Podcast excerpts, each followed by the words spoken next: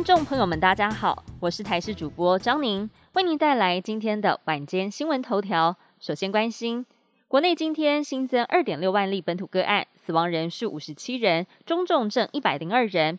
指挥中心分析，整体疫情趋势往下降。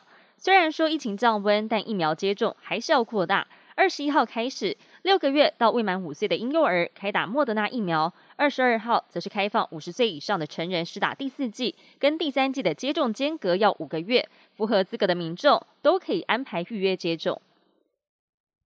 七八月是热伤害的高峰期，要是不小心中暑又染上了新冠肺炎，症状加重之外，重症死亡风险也会变高。就有一名患者在家中昏迷，紧急送医之后，体温高达了四十四度。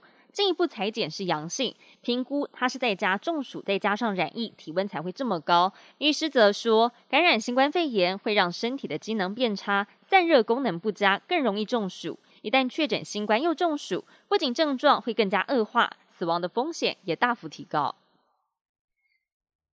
民生方面的消息，蛋价又要涨了。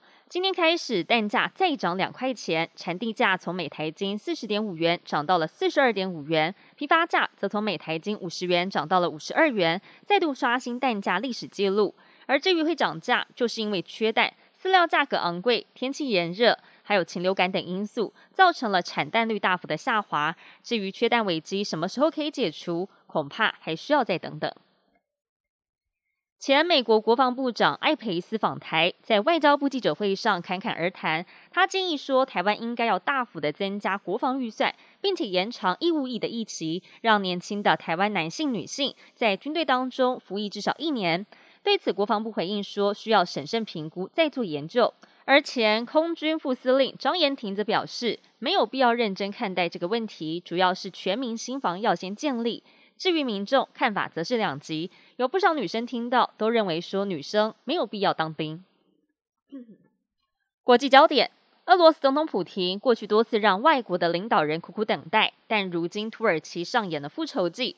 普京十九号出访伊朗，准备跟土耳其总统埃尔段会面时，被晾在了会场长达五十秒钟。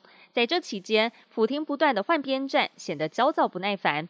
中东媒体就分析，这是埃尔段的复仇。因为普廷曾经在二零二零年让埃尔段在一次的会议前等了大约有两分钟，而这一次换埃尔段让普廷等了五十秒，这也说明了乌克兰事件之后局势出现了很大的变化。